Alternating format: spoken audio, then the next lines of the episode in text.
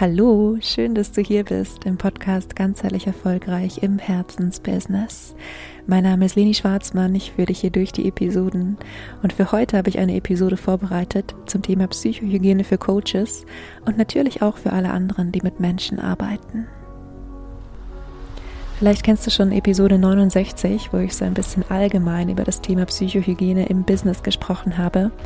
Heute geht es noch ein bisschen mehr wirklich speziell um das Thema Berufe, wo Menschen mit Menschen arbeiten, was ja durchaus auch mal anstrengend sein kann, triggernd sein kann, erschöpfend sein kann und wie du all dem natürlich auch vorbeugen kannst.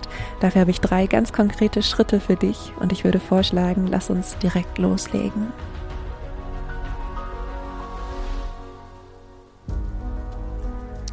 Starten möchte ich nochmal mit dem Disclaimer, dass das hier wieder eine Coaching-Folge ist, ähm, dass wenn du selbst Coach bist oder mit Menschen arbeitest und dich wirklich sehr, sehr erschöpft fühlst und ja nicht sicher bist, ob du ähm, vielleicht auch therapeutische Unterstützung oder ärztliche Unterstützung bräuchtest, dass dieser Podcast hier das nicht ersetzen kann und dass ich dich bitte dann ähm, ja wirklich auch dich behandeln oder zumindest untersuchen zu lassen. Für den Moment geht es erstmal darum, was du ja ganz präventiv sozusagen machen kannst, um gar nicht erst in einer Situation zu landen, wo du spürst, irgendwie ist alles nur noch anstrengend oder irgendwie nervt dich vielleicht auch dein Job. Und obwohl du ihn gleich, gleichzeitig liebst natürlich, ja, alle, die mit Menschen arbeiten, haben natürlich auch ähm, einfach ein wahnsinnig, eine wahnsinnige Vorliebe für Menschen.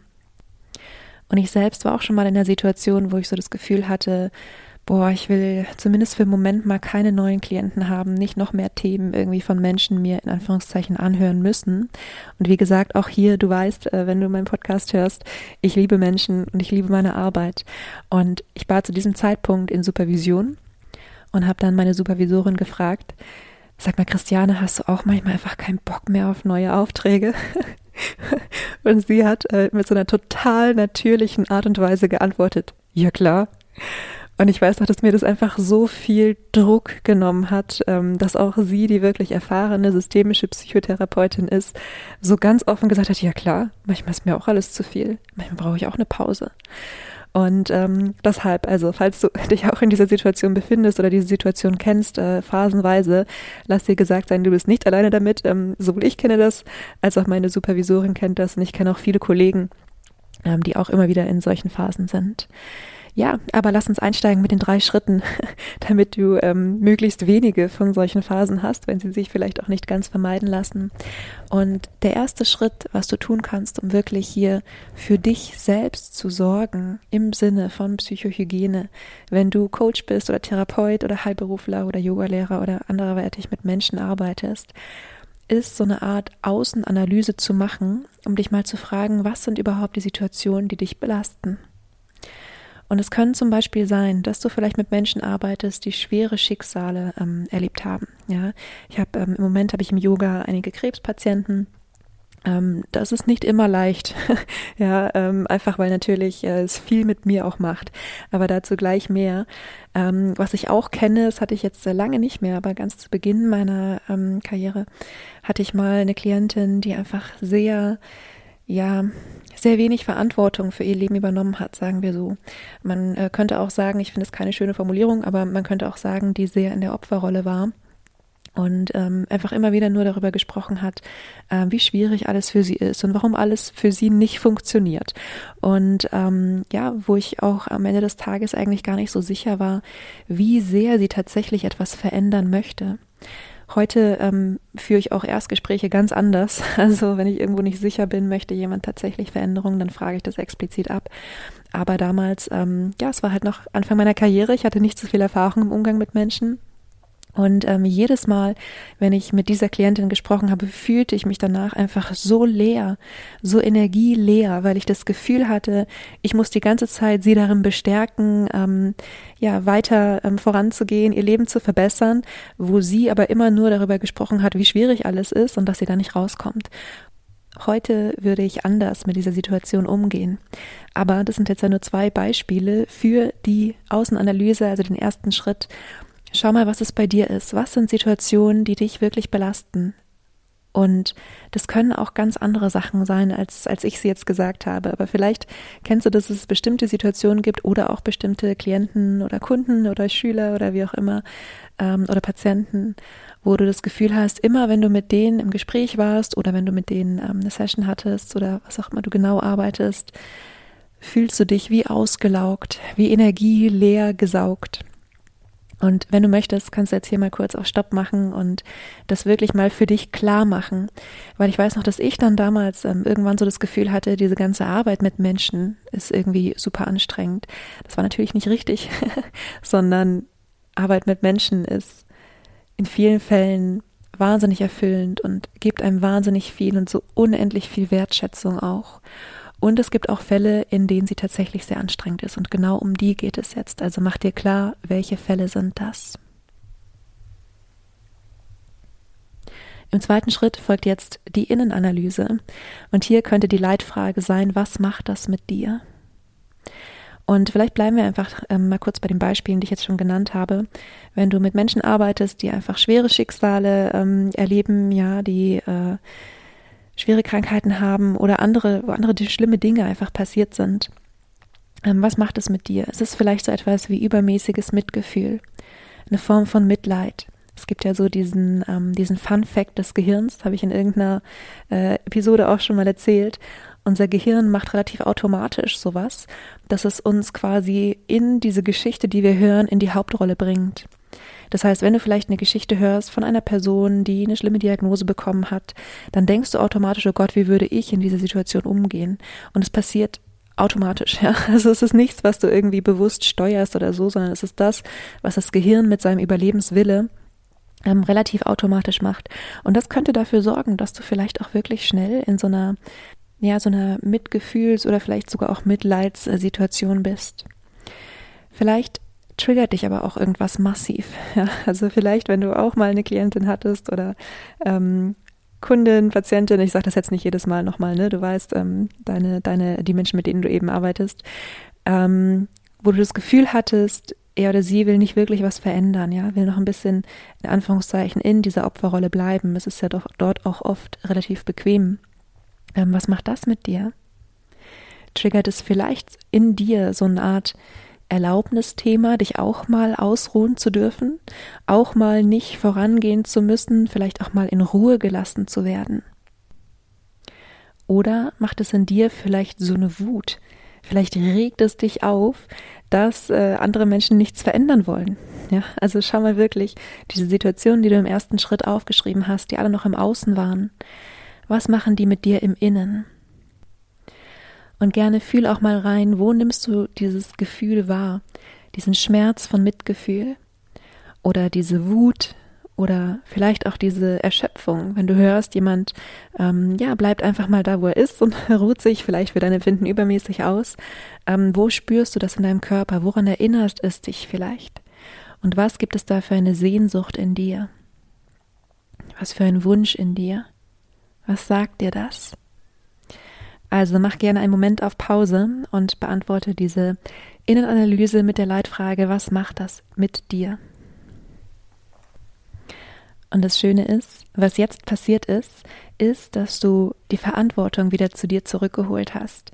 Was jetzt passiert ist, ist, dass du das, was eben im Außen dich noch getriggert hat, du quasi in dir gefunden hast und daran kannst du jetzt ansetzen und daran kannst du arbeiten und ich empfehle dir sogar jeden Tag ähm, mit Routinen oder also du musst nicht jeden Tag da wahnsinnig viel Inner Work machen, aber äh, mit Routinen so ein bisschen daran zu arbeiten, dass dich das eben nicht mehr triggert.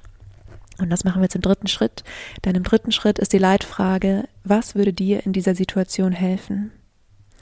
Und es kann in Bezug auf äh, Menschen mit schweren Erkrankungen zum Beispiel sein, das Bewusstsein, dass jeder sein Päckchen zu tragen hat. Jeder hat Herausforderungen in seinem Leben.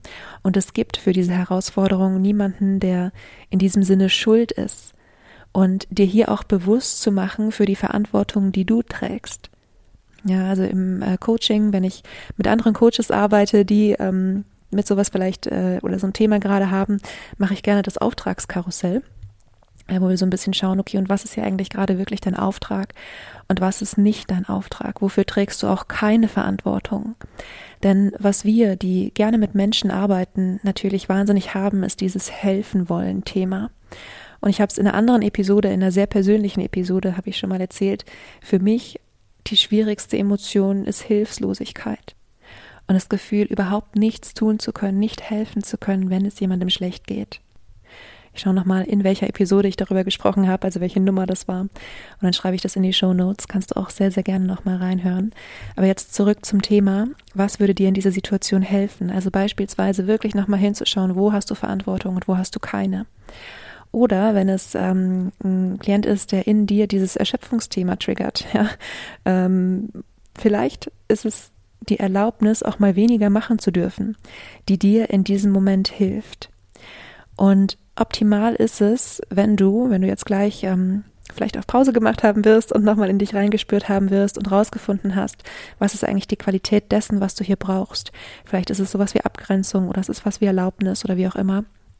Ähm, wenn du dir das zur Routine machst und zwar wirklich mindestens vor diesen Klienten oder vor diesen Situationen, in denen dich das triggert und auch danach. Beispiel. Wenn du mit schwerkranken Menschen arbeitest und du weißt, du neigst dazu, jetzt so ein bisschen hier vielleicht ähm, einfach wahnsinnig mitfühlend zu sein und du weißt, normalerweise gehst du nach Hause und es beschäftigt dich immer noch und ähm, ja, du verbringst einfach wahnsinnig viel Zeit mehr oder weniger in deren Köpfen und was dir hier helfen würde, ist eine gesunde Abgrenzung im Sinne von diesem Bewusstsein, jeder hat Herausforderungen in seinem Leben. Und es gibt Menschen, die darfst du begleiten in diesen Herausforderungen, dafür bist du da. Und es bedeutet nicht, dass du deren Herausforderungen komplett lösen musst ja, dann kannst du wirklich, bevor du das nächste Mal mit diesem schwerkranken Menschen arbeitest, ähm, ja, das mit, mit irgendeiner ähm, Geste beispielsweise verbinden. Ich habe in der Episode 69 habe ich erzählt, dass ich als Routine habe, äh, vor und nach jedem Klienten Hände zu waschen und mir dabei vorzustellen, dass ich auch wie meine Gedanken auswasche, die mit diesem Menschen noch zusammenhängen, um einfach dann auch bereit zu sein für den nächsten. Ja, also könntest beispielsweise, wenn du mit schwerkranken Menschen arbeitest, dann äh, vorher dir die Hände waschen, dir ganz bewusst machen, du musst hier nicht ähm, irgendwie deren Problem in diesem Sinne lösen, als dass du deren schwere Erkrankung lösen kannst. Ja, das ist nicht dein Auftrag, sondern du darfst begleiten auf eine bestimmte Art und Weise, was auch immer du beruflich machst, in dieser schwierigen Zeit.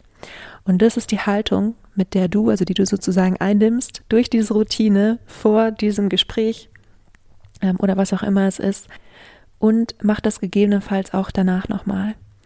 Also auch danach, ähm, nimm den Moment Zeit für dich, äh, dich hier wieder sinnvoll abzugrenzen, entweder mit derselben Routine oder du findest eine andere für dich. Aber mach dir ganz bewusst, dass es ein inneres Thema von dir ist und dass deine Aufgabe ist, hier eine gewisse Sache zu begleiten, zu beraten, zu therapieren, was auch immer. Und mach dir auch bewusst, was nicht deine Aufgabe ist. Und dass das Wichtigste überhaupt ist, dass du gesund bleibst, natürlich auf allen Ebenen, auch psychisch, damit du weiterhin helfen kannst. Abschließend möchte ich nochmal sagen, dass natürlich nicht in, in jedem Fall es jetzt so einfach ist, in Anführungszeichen, wie äh, die Beispiele, die ich in dieser Episode ähm, eingebracht habe.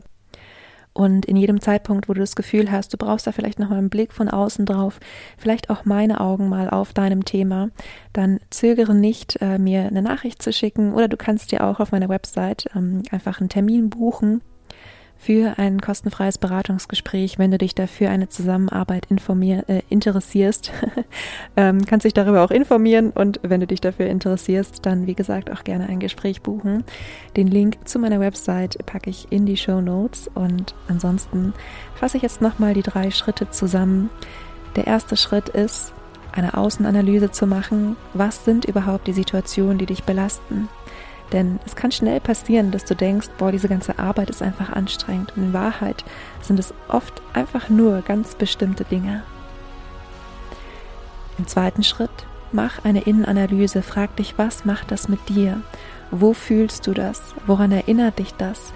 Und was für ein Wunsch zeigt dir das vielleicht auch? Und im dritten Schritt, was würde dir in dieser Situation helfen und gibt dir genau das, am besten schon bevor du in diese Situation kommst und natürlich auch darüber hinaus immer wieder in einer Form von Routine. Das ist das, was ich heute mit dir teilen möchte. Ich hoffe, du hast die eine oder andere Inspiration für dich mitgenommen. Für den Moment bleibt mir nicht mehr, als dir eine wunderschöne Woche zu wünschen. Vergiss nicht glücklich zu sein. Deine Leni.